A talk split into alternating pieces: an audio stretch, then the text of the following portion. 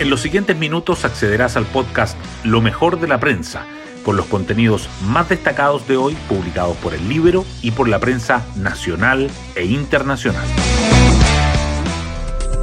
Buenos días, soy Magdalena Olea y hoy viernes 2 de febrero les contamos que luego de que hace un mes el gobierno decidiera no convocar al COSENA, ayer el presidente Boric sorprendió con el anuncio de la citación para este lunes de la entidad para abordar la crisis de seguridad.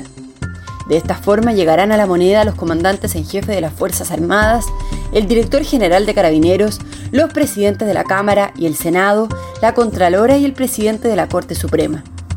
Uno de los temas que analizarán será el rol de los militares en el resguardo de la infraestructura crítica.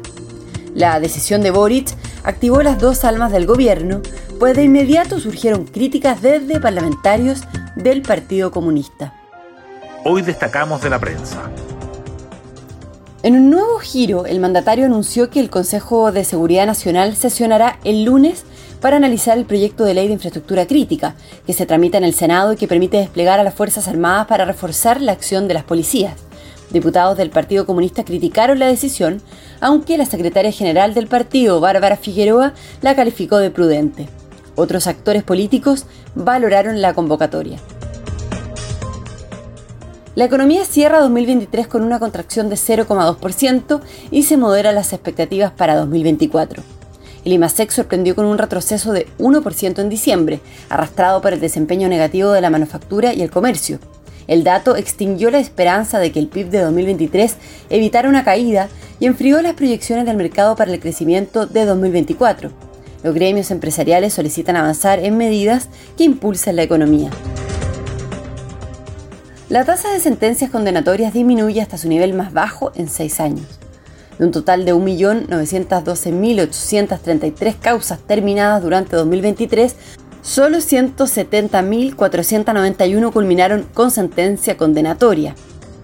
Las deficiencias en investigación y la falta de fiscales serían las principales causas. Expertos y ex autoridades advierten que son cifras preocupantes, considerando además un incremento en el archivo de los procesos. Desde el Ministerio Público argumentan que existe un aumento en el ingreso de las causas y una dotación sin cambios desde 2015. Enero de 2024 cierra como el segundo mes más cálido registrado en Santiago. El alza en el promedio de las temperaturas máximas durante los últimos días ubicó el primer mes de este año tras enero de 2017, que también estuvo marcado por el fenómeno de El Niño, según la Dirección Meteorológica. Ayer la estación Lo Pinto superó la barrera de los 39 grados Celsius, igualando el récord histórico de enero de 2019, y la de Quinta Normal marcó 37,3 grados, el tercer registro más alto desde hace más de 100 años. Lagos fue el último presidente en Chile post dictadura que logró disciplinar a su coalición, dice el columnista Carlos Peña, quien opina que la historia ha terminado por hacerle justicia al exmandatario, que esta semana se retiró de la vida pública. Si se compara a Lagos con los políticos que hubo antes, pero sobre todo con los que hay hoy día, la ventaja es sorprendente, afirma.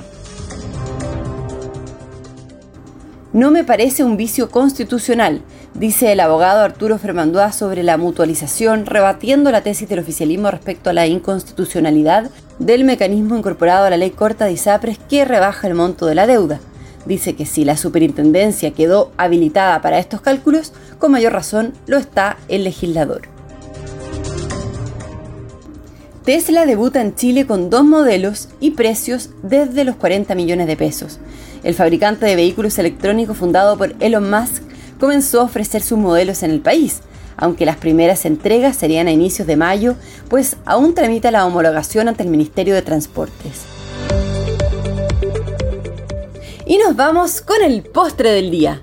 Lewis Hamilton será piloto de Ferrari a partir de 2025 a un mes de que inicie la temporada de 2024 con los mismos 20 pilotos de 2023, la escudería italiana remeció la Fórmula 1 con el fichaje del piloto británico, siete veces campeón de la máxima categoría de automovilismo, para la próxima campaña.